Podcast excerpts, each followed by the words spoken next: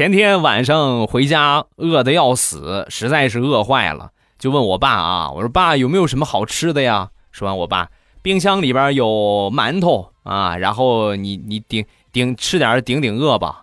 哎呦，那么凉，你怎么吃啊？那没有别的吃的，你只有这个，你拿出来放放不就不凉了吗？没辙，那就吃呗，是吧？把这馒头拿出来，我刚啃了一口，就看见我爸从兜里悄悄的拿出了一根火腿肠，剥开，给我们家狗吃了。